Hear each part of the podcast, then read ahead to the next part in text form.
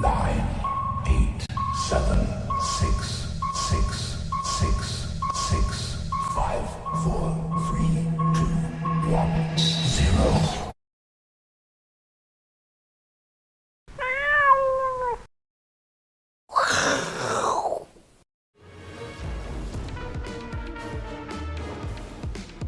欢迎收看，我是金钱豹，带你了解金钱背后的故事。我是大 K 曾焕文。首先欢迎现场两位嘉宾，第一位是我们的好朋友报价王子幸福哥，第二位呢是我们的财经 V 怪客 Vincent。好，这个呢，台北股市哦，今天中场呢一度大跌一百多点啊，那中场只小跌十八点哦，就留了一个下影线。不过从整个亚洲股市看起来，台股好像稍微比较弱一点点哦。那为什么这么弱呢？我们看一下今天的盘面结构。今天涨什么？今天涨的是传产股。今天钢铁股全面大涨，很多档股票来到涨停哦。那涨幅第二名是水泥，第三名是橡胶。所以产产股这个领军之后呢，到底会不会导致整个八月份的这一个主流股做转变哦？待会我们来请教一下这个报价王子幸福哥对于钢铁股的一个看法哦。当然，这个行情八月份开始哦，真的不太好做。我们常讲八月艳阳天啊，就真的很热、很热、很热。但是呢，大家要小心哦，因为大家这个冷气房待久，那冷这个室内室外的温差很大，这样进出哦，很容易感冒，好不好？所以要请教这个幸福哥，嗯、今天来的时候有淋到雨吗？哦，今天出门的时候，刚刚台风嘞，对对对，对，台风台语怎么讲啊？红红台呀，嘿，跟他红台嘞。嗯，真的，那个雨好像是用倒的一样哈。哦，那我后来我是看了一下，哇，下这么大哈，就稍微等它雨小一点才出门。所以你出你是完全闪过？跟我闪过。对。福星高照。没有没有没有，就是就是刚好现在都是那种下西北雨了哈。前一段时间是下下一整天，那边有下很大。那最近是下这种一下子来哦，这个狂风暴雨，但是可能半个钟头它就下完了哦，所以就。挑好时间再出门呐、啊，哎、欸，哦，挑好出门，这个可以引用到现在的操作策略哦。我们刚说你一直待在冷气房也不好，一直待在外面也不好，哦，温差变化太大。对，那现在这个台股在反弹过程当中，你一直做多。死多头，我一直做空，死空头，好像也都不对哦。对，这个要拿拿捏的非常的这个精准，好不好？嗯，所以我们要请教一下幸福哥对这个盘势的观察，你有几个重点要跟大家做分析哦。嗯，没错哦，我今天帮大家整理了四个重点哈，是简单跟大家报告一下。第一个就是说呢，虽然现在美股走势还不错，哎，四大指数。纳斯达克、道琼、费半哦，还有包括那还有这个标普五百都已经上了季线了。对哦，哎，台股现在还在月季线中间来回震荡哈。嗯，我觉得第一个就是观察新台币对美元的汇率哦。其实今天盘中一度贬破三十块，哦，也就是说，其实最近这一段时间新台币的汇率还是相对比较弱。是。然后呢，第三季哈，我其实我们这一段时间以来都讲说它是 L 型复苏了，哦，因为现在很多的外在条件啊，包括像。呃，景气啦，外销出口这些，其实目前状况都还是持续在调整库存嘛。嗯，所以它是 L 型的复苏，它不是 V 转。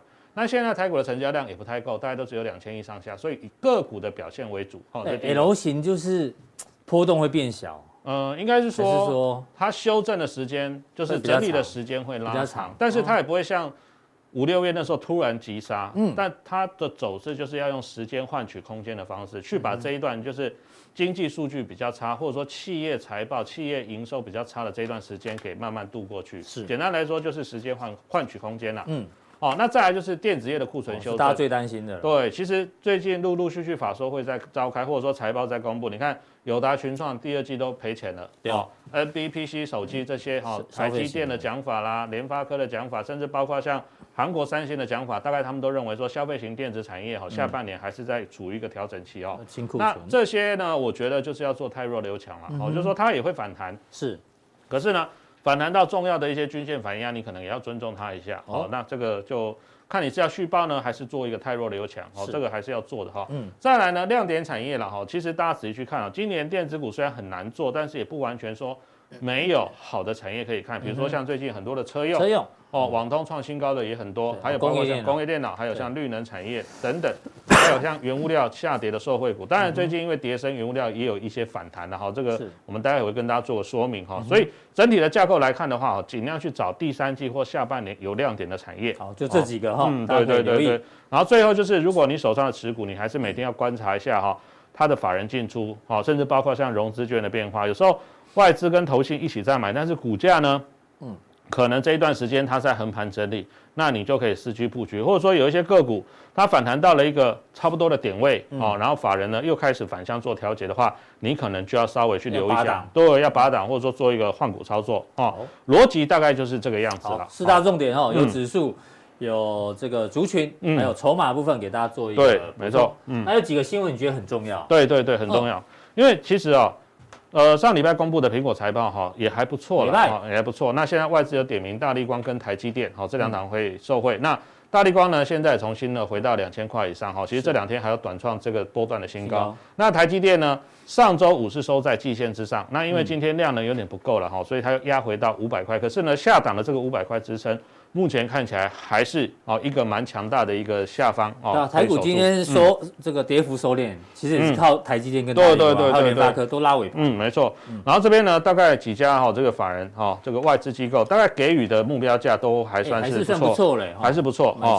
哦，这个目标价给大家做个参考。是。那我觉得呢，财报的亮点我们这边重点帮大家整理出来，就是说呢，虽然上半年手机卖的不好。可是呢，苹果整体的财报来看的话，其实还不错，有预期、哦。对，每股赚了一块二，哈，那这个是超越市场的预期，嗯、但是成长的幅度还是有受到一点影响的哈。是，而且呢，有一个重点就是，第二季当大家手机都卖的不好的时候，哎，iPhone 居然销售还、欸、对，虽然成长没有特别高，大概只有二点八趴，但是也是一样优于市场的预期。嗯、上半年哈，以中国市场来说的话，像 vivo 啦、小米啦、OPPO 这些啊，其实大概都有十到二十趴不等的衰退哦，所以呢。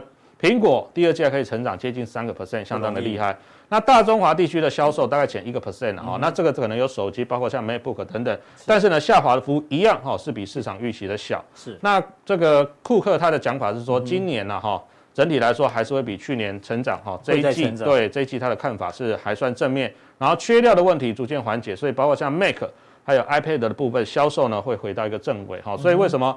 最近的一些跟苹果概念股有关的，不然像台积电啊、红海这些表现还不错等等，我觉得其实也让整个指数虽然说目前呢哦，好像有一些所谓地缘政治风险的影响哦，好像是这个我们呃人家在涨，我们好像不太跟涨哦。但是你说下档的风险会像五六月量很大吗？我个人其实有一些好的基本面保护的公司，理论上也不会受到太大的影响。对，美股财报都已经近尾声了，那最跟台湾关系最密切的苹果至少还不错了。对对对对，对台股。还是有一些激励的作用。嗯，好，那联发科上礼拜五哦也开完法说了，大家会觉得很奇怪，哎，明明上半年的获利这么好哦，可是呢，它也有讲到下半年库存调整的问题。手机晶片哦，那最快呢也要到明年哦，明年第一季左右哈。那这个好像要调整六到九个月吧？通常是差不多这样哦。其实如果你拉长时间去看了哈，也不用说等到它。觉得说台呃联发科自己觉得说下半年不好，其实它股价已经从年初的一千二一度跌破六百嘛，所以其实啊、哦、我们在观察这些数字的同时，其实为什么今年上半年很多人电买电子股就哇后面怎么跌那么深？其实就是产业趋势上哈比较没有掌握到一个重点哦，因为其实联发科到三月的营收还在创新高哦，是那大家可能会觉得哎营收创新高啊，业绩很好啊，可是我给大家看一个数据哈，比如说这个是中国大陆的手机销售。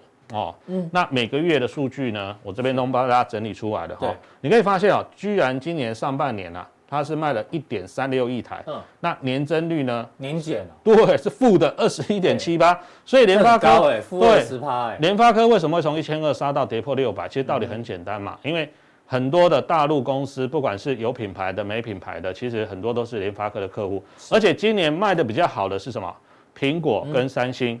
那苹果的晶片都自己设计的嘛，嗯，那三星的晶片呢，要么就自己设计自己代工，要不然就用高通，用高通的。可是呢，他用高通的同时，他跟高通是绑在一起，就是说我用你的晶片，但是你这晶片的制造要来我三星下单，哦，所以呢，卖得好的跟联发科基本上没有关系，然后卖不好的可能都是它的主要客户，联发科的大客户。对，所以你可以发现上半年哈，这个手机呃年减二十一趴，嗯哼，所以联发科为什么股价？明明很好的一家公司哦，今年上半年会腰斩，哦，其实很多东西魔鬼藏在细节里，其股价都反映在对对对对对对，所以你看啊，他讲出了下半年展望比较不明朗，甚至库存要调整的时候，哎，股价没有跌呢，哦，而且这边我再给大家一个重点哈，这边有个比较小的字，我们看一下，是，其实最新出来六月的出货了，哦，中国大陆八百万台，两千八百万台左右，嗯，这个年增率啊。首度转正，今年以来首度转正，变成九点二趴。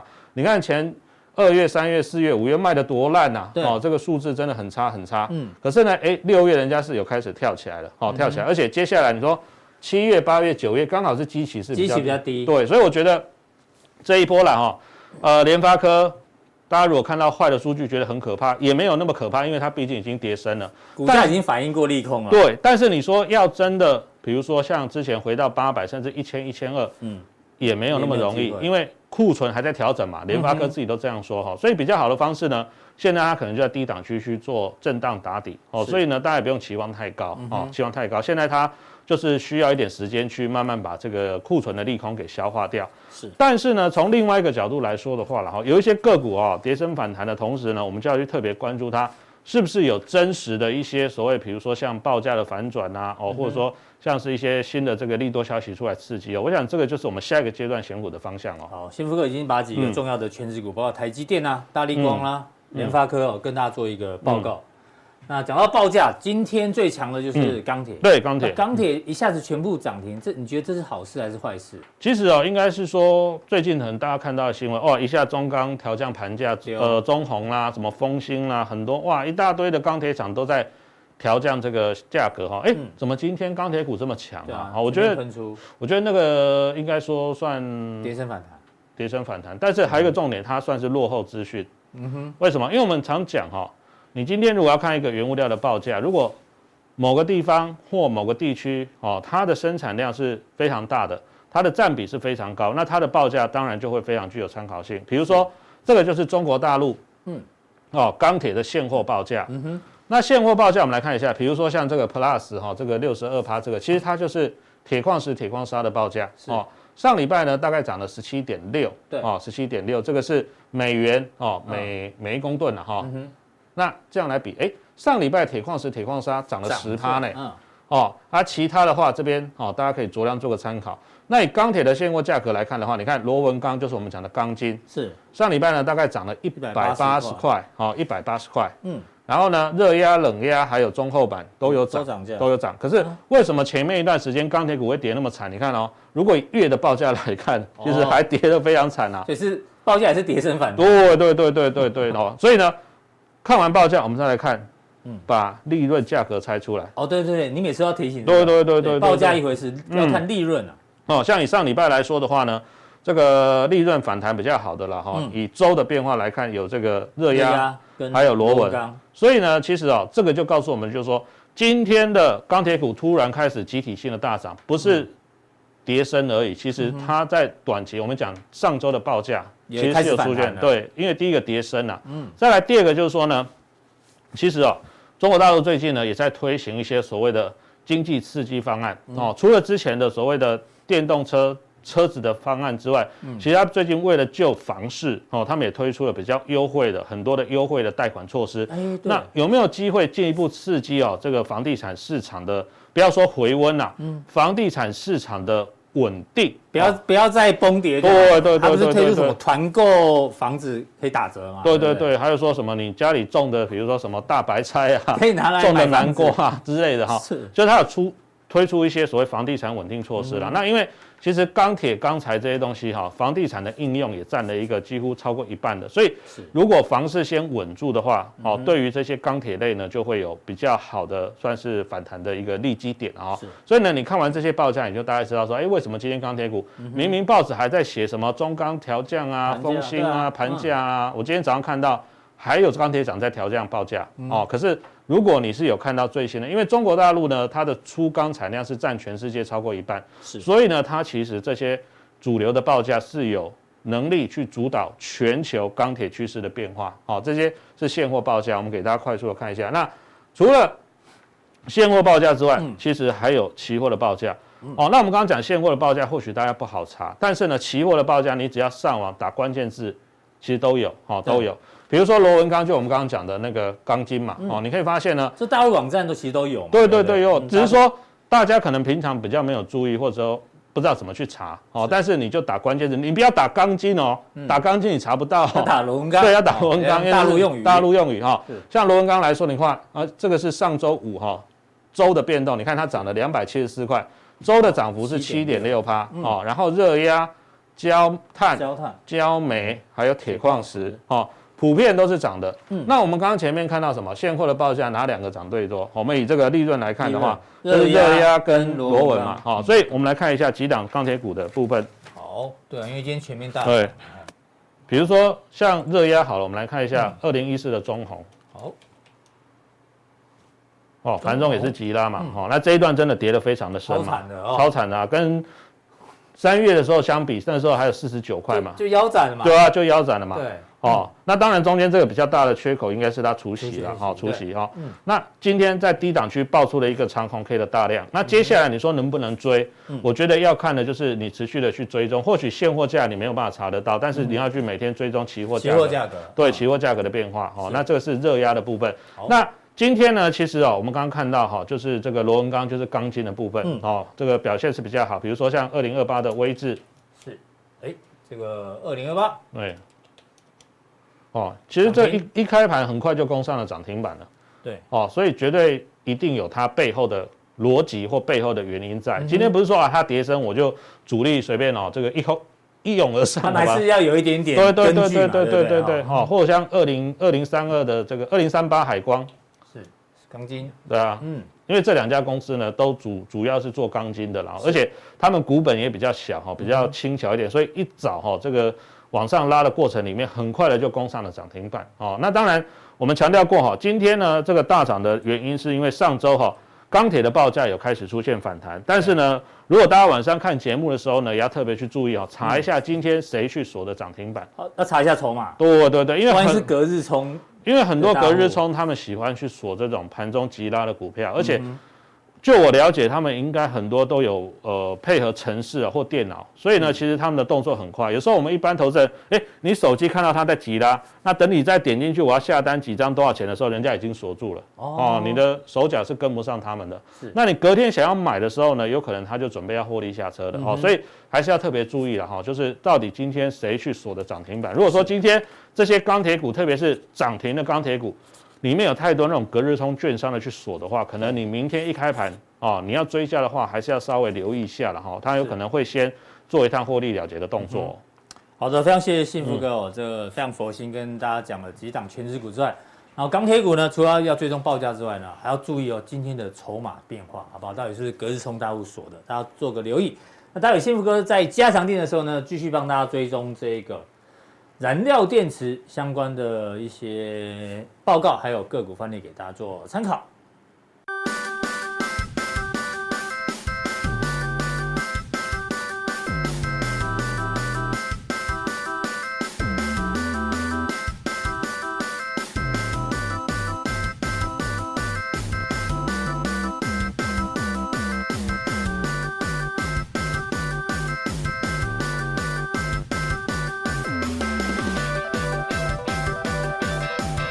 好，接下来我们把眼光呢拉到整个新兴市场哦，要请教到我们第二位来宾，这个 V 怪客。这个最近有一个数据在统计啊，就是外资哦，其实不止从台股在卖超，其实整个新兴市场哦，已经连续第五个月撤出喽。哎，这算是一个蛮连续性的动作，今年以来连续第第连续第五个月哦，而且这记录创下二零零五年以来最长的记录。那画面上看。这个深蓝色呢代表流入，哦，浅蓝色代表流出。你看今年流出的这么多，啊，流入这么短。之前哦，前几年其实是差不多差不多，只有在几次有这个金融危机的时候呢，他们才会流出的比较多。但这一次哦，目前为止哦，流出的状况蛮明显的哦。那大家开始担心哦。当然，最主要原因是在于美国升息循环之后，美元走强，然后大家拥拥抱美元嘛。比如说，至少有二十个新兴市场哦。他们那个国家发生什么事情呢？美国公债的殖利率啊，远远低于他们自己的债券的殖利率。那代表什么？因为殖利率跟价格是成反向，所以它债券跌得多嘛？对啊，就是大家应该说外资都抛售当地的这个本国债券，好不好？殖利率高涨，因为去拥抱美债。嗯、那按照过去的经验哦，这个可能会视为这个金融压力或者是违约风险的指标。其实这个本来就隐藏压力很大。嗯。我怀疑啦，我们央行为什么升息都是升那种半码，都都不敢很。对，升很慢很慢。我跟你讲，因为我们台湾的债券交易量很小的，是会有流动性风险。你如果、哦你若像韩国这样升的话，嗯，你知道国内所有的银行金融机构会会跟寿险一样要提列提列很多提列，背抵呆账，就是不是就是资产减损资？产减损，资产减损。哦，对啊，这一次我们只有寿险有这个问题，银行没有，是因为因为国内升息升的少，对啊，所以你持有很多债券的那个资产呢，它它所谓的资产减损损就没那么大。哦，这影响很大。哎，你看我们所以其实债券交易量很小所以哎，杨金杨金龙是在保保护那一些那一些拥有台湾我觉得他可能心里有压力，债券的，心里有这个压力，不敢做这个动哦作。但是你正常，其实你还是要升啊，嗯因为你如果这个时候你不放胆升哦，你等到真的我们景气开始下滑，它没有货币政策可以，它没有货币工具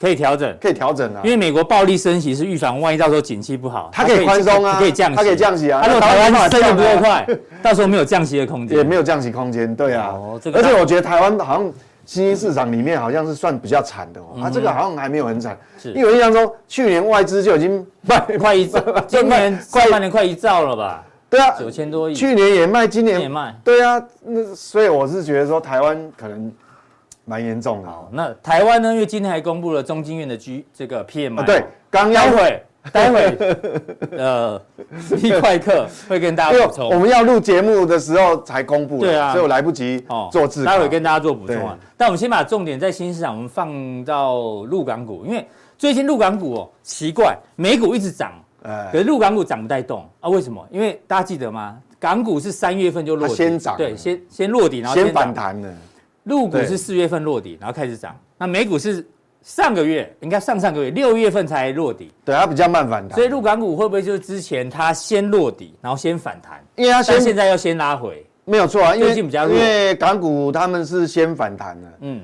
那反弹已经一大段了。对，那时候美美股都躺在那边不动啊。它反弹一大段，那先涨了，后面当然就先休息了所以现在回整，只是说这个可能跟基本面也会有一点关系。所以我。特别问你一下，你现在对陆港股的看法好不好？当对，我觉得政治上面有这个中美资本战啊，好不好？哎又可能有一百五十家中概股列入哦下市名这个当然会影响对了，这这个个一定也会影响，这会影响多头气氛，所以整体的入港股，你现在帮大家分析一下好不好？？OK OK，，我们先从因为最新公布因为基本面也有人关系。理论上哈，你如果说一个市场它它强度够的话哈，这应该讲基本面的强度够的话，它休息它它不一定要跌的，是它可以走横向啊，对。横向休息。但是过去这段这这几个礼拜，嗯，陆港股哈，它不是走横向，嗯。它是真的有拉回，真的有拉，所以对。也也有破线，是是？对，所以所以我觉得这个跟基本面有关系，所以这个是真的是假不了啊，真的假不了，假的真不了。你看哦，我们现在这个刚刚公布了嘛，这个是呃昨天啊，这个这个这个昨天公布七月七月底公布的这个 PMI，啊官方的 PMI 就大陆的采购经理人指数啊，你看哦，这个红色的是非制造业，叫服务业。那蓝色的是制造业，全部都往下弯。破五十了呢。对，嗯，你看，好不容易才解放解解解封而已，结果上来怎么这个时间那么短，才两两个两个月就哇又又弯头了。下来。那尤其是这个制造业，你看蓝色的制造业啊、哦，又跌回五十以下。嗯哼，那你跌破五十的龙枯线，那当然就这样就糟糕啦。所以所以为什么其实大陆现在面临的压力很大？那我们看现在现在就是说它下来的时候哈，对，需不需要担心啊？你觉得？我觉得还是要蛮谨慎。要蛮谨慎，因为你如果下来哈，我们现在要观察哦，你如果停留在五十以下时间哦，很久的话，比如你下个月也是在四十九点一，嗯，或四十八点九，就是说你一直停留在五十以下太久的话，是那真的就严重了哦好就严重。那如果说你是短暂的下去，可能哦这个下一个月马上又勾勾回来，又又站回五十，那那还好。好所以目前我们看，但是哈至少还有现在非制造业还在服务业还在上面，嗯，对你如果两个都掉到底下哦，那那那我看这个这个入股哈，可能可能就会比我们原先预估的还要差。那我们当然就要小心哦。好，好，所以你你手上有部位的哈，不管是 ETF 或是你有操作期货，基本上你还是那个停损的观念还是要有。哎，这个风险控是制我记得应该是 V 外客在节目中，自从看好陆港股之后，第一次提醒要注意风险哦，要注意风险，因为因为这个还是我们还是要关，还要很注意。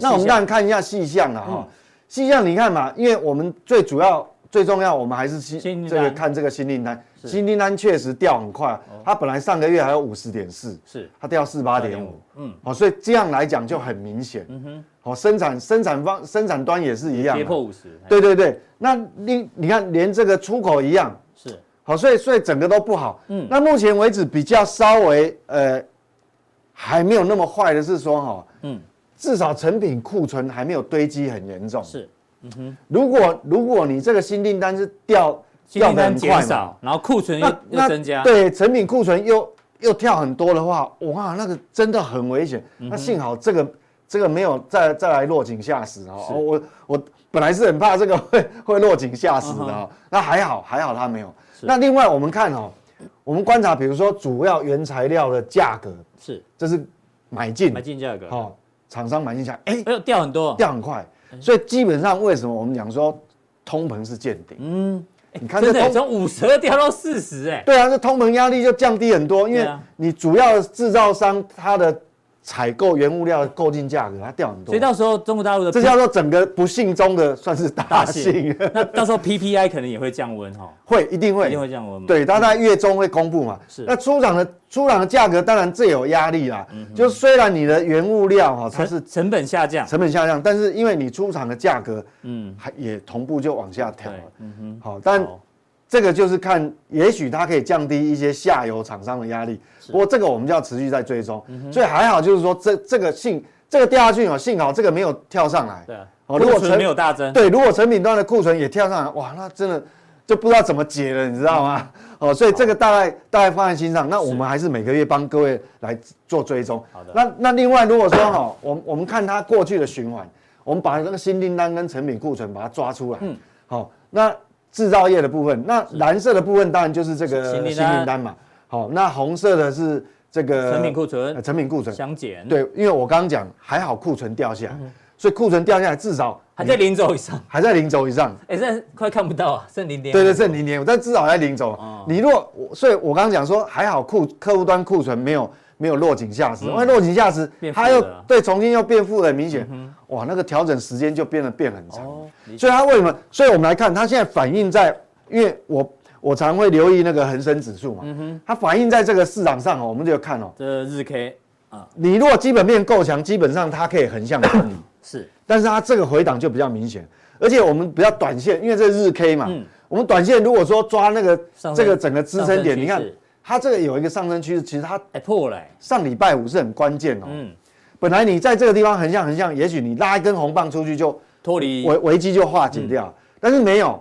那是不是已经领先反映了这个这个 PMI？也许啦，我不知道，因为有有时候这个这个反正总是会有人先知道啊。但是破了真的就是破了，对，破了就破。所以为什么还是要蛮小心？那如果说像我本身，我分享一下我的看法，像我本身。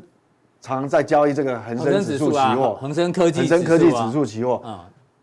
嗯，如果是我的话，你会减，就先减码吗？还是没有？我就直接就因为被被点停损啊，被点停我就出场，所以我现在完全没有这个部位。那那我会吸引我是说会那怎么样会吸引我？除非你你在短期哈，你又有办法把站回去黑 K 把它吞噬掉，把它占回去。那当然我有我就有可能再建立部位，是，否则的话。否则的话，你这个地方你可能要重新筑一个底了。嗯哼，那那时间会比较长，要要比较久。变成说你必须观察这边，可能要过了一周、两周，一个底部形态已经出来了。嗯哼，底部形态出来，其实也就代表你没有在破低嘛。是，那你再来考虑。所以你现在不会进场恒生？所以我现在也空手。恒生科技指数多单。对啊，我所以我现在是空手。那这个是恒生，那如果是科技类的，嗯，比如说恒生科技科技指数一样破，这个是期货也一样嘛。嗯，好，你你这个破掉，所以其实这跟。应该讲重要转折点就是上礼拜五了。上礼拜五这一根哦，太重要，因为它破掉，而且是长黑。哎，有破，它好像有破低哦，连前低都破了。对对啊，所以所以这样来看的话，等于说你要重新在这边筑一个底部了。嗯。那这个筑底部到底要多久？那我们就要再看，不知道，不知道是一周、两周、三周。好，哦，所以这个这个提供给各位参考。等于说我们还是要蛮蛮蛮小心的控制这个风险的。那接下来我们就看到看到那个美国哦，除了这个中国。因为中国的 PMI 是刚公布，但是美国要到今天今天晚上才公布。对，好，今天晚上才公布，所以我们必须下一次我再跟各位解读哈，它到底状态是怎么样？但我是希望它不要不要跌破五十啊，因为两大经济体就跌破五十，那那还还就没戏唱了，你知道吗？嗯，那那上礼拜我还有一个重要数字就是这个 PEC 呃 PCE 好，那那这个东西就呃这个所谓的这个物价指数哦，个人消费支出啊，对，个人消费支出公布出来，当然也是创了四十年新高了哈。你看嘛，它公布出来是六点七六。然后它呃那个这个及时预测的，哎，这个及跟及时预测是差不多，这是这这个差很接近啊，对，很接近，这是它上礼拜五公布了，它现在，但是新的数据哦，它是掉一点点啊，六点六五，嗯，所以你看哦，其实它它是往下掉，所以这个也是刚呼应我们刚刚讲那个原物料哦，我们刚刚那个中国大陆那个 PMI 其实一样，所以所以全世界其实为什么我们当初呃那么有把握说。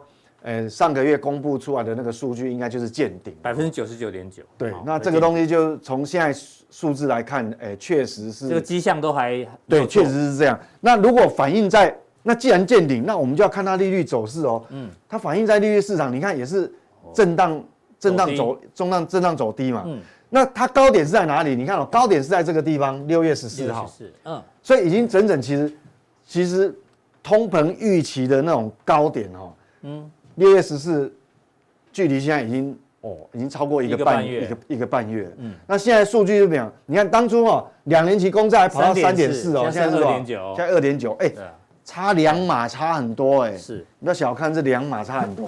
那接下来我们这个这个债券的利率，我们要关注的就是说，到底倒挂时间会多久？因为我每天在看哦，它现在还是没有办法哦。对，虽然可能有稍微接。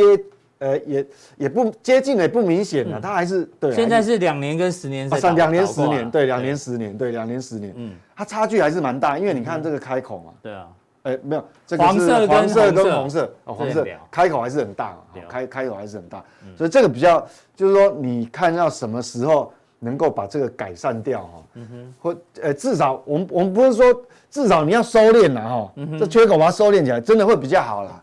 哎，一个从这里就开始倒挂了嘛。对对，所以它倒挂时间很久了。其实这不是好事哎，这个不是好事，因为我想这个会影响到那个金融机构的放款意愿，这个真的会影响。提醒大家，没有错，没有错。好，那既然是这样子的话，你通文见你，那我们来看美股现在走到什么位置？好，这个标普的周 K，对，我平常我会跟他跟各位分享那个日 K 线的形态嘛。嗯。那今天今天比较特别，因为今天八月一号哦，嗯，就新的一个月。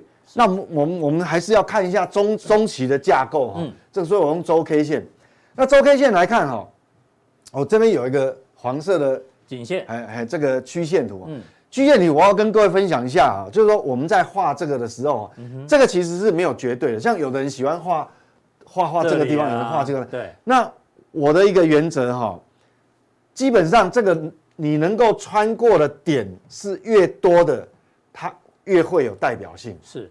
好，所以说不管有的人是画这个地方，嗯哼，好，那也可以。那画这个地方一样可以。好，你就是你这边，因为你画这个地方可能就是这个地方啊。对，这里跟这里的。对对对对对啊，或或是这个啦，这边就这边就没有。好，但你喜欢点多的啦，哦，点越多越好。而且点多是不要集中在一个地方，能够分散哈，这个距离比较你。你分得越开，比较短时间内都回撤那个。对，那个那个采样就会太太集中，会会是。你若拉长一点，你如果时间的宽度越宽哦，又被点很多次哦，像这边有一次嘛，嗯，好两次，然后这边也有，这边也有，又一次，好，所以你这种宽度就有代表性。是。那短线哦，如果这样一画的话，其实现在面临的这个压力就在这个地方。嗯哼。这个是 S M P 五百，我为什么用 S M P 五百？因为它包含所有产业，比较范围广，是有金融的，有有。有有非科技的，有科技的。那你看哦，它现在反弹波哈，因为是周 K 线嘛，其实它反弹的时间也有一段时间。弹到这个地方，它会面临一个抉择，因为这边有压力哦。对。那如果能够顺利的站上去，数字大概在这个地方，四一七零左右。好，这是 S M P 五百期货。如果能够站上去是最好。嗯哼。当然站上去可能它也是在那边磨了，因为毕竟过去这个头部的时间太宽了，这个形态。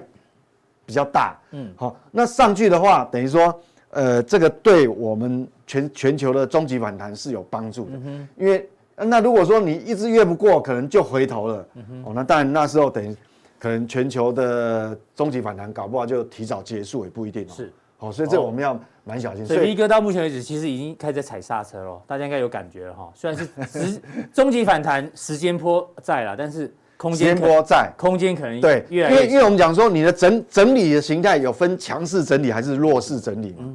好，所以一样嘛，是强势反弹还是弱势反弹？那我们回过最重要就是我们国内的投资，我们自己怎么看？哦，是。那你看哦，这是加权指数。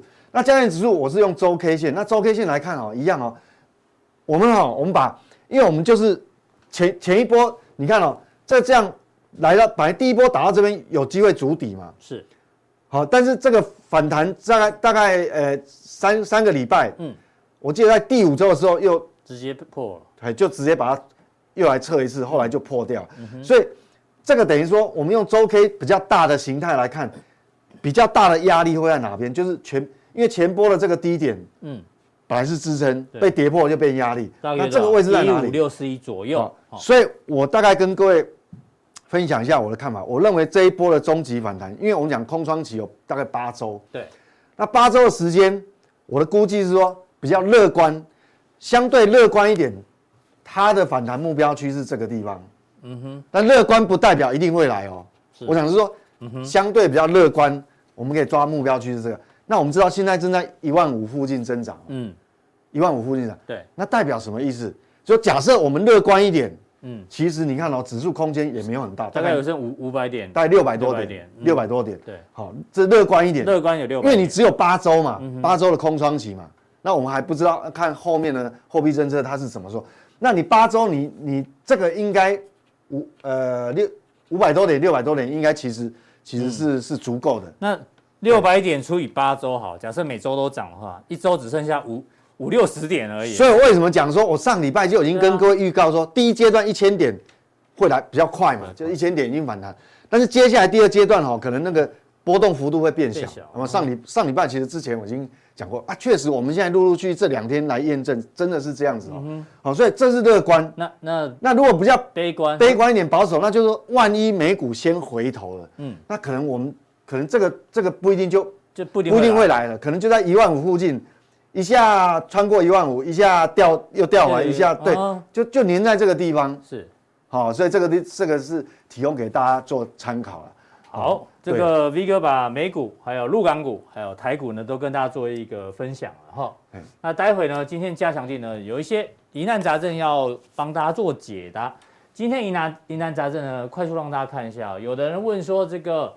比如说手上股票啊，如果反弹低于大盘，要小心谨慎。然后举例，好不好？直接用个股范例。我们会有一些有一些会有一些例子，会有一些例子。然后像凯西问了这个，之前有提到美股嘛，好不好？刚刚美股呢，如果站稳几天，是不是可以做多？哎，刚刚 V 哥有提到一点点，但是呢，更多的细节会放在加强錠。对对对。好，好，这个三大指数会给大家看。然后呢，关于这三雄之前有提过，到底是货柜三雄还是 ABF 三雄？这个锁定加强錠，好不好？大家就可以看看一下。然后呢，蔡澜竹问说：“哎呦，大家很关心寿险这个踩到地雷的事情，看 V 哥怎么做观察，是今天加强定的提问的部分哦。那加强定怎么定呢？我们还是提醒大家一下，在每天的节目看完之后呢，在我们的官网有一个报的 logo，显示完整资讯，请把它点下去之后呢，三个传送门任选一个传送门，就可以加入我们的加强錠。好，今天的普通店到这边，待会更多续行的加强店马上为您送上。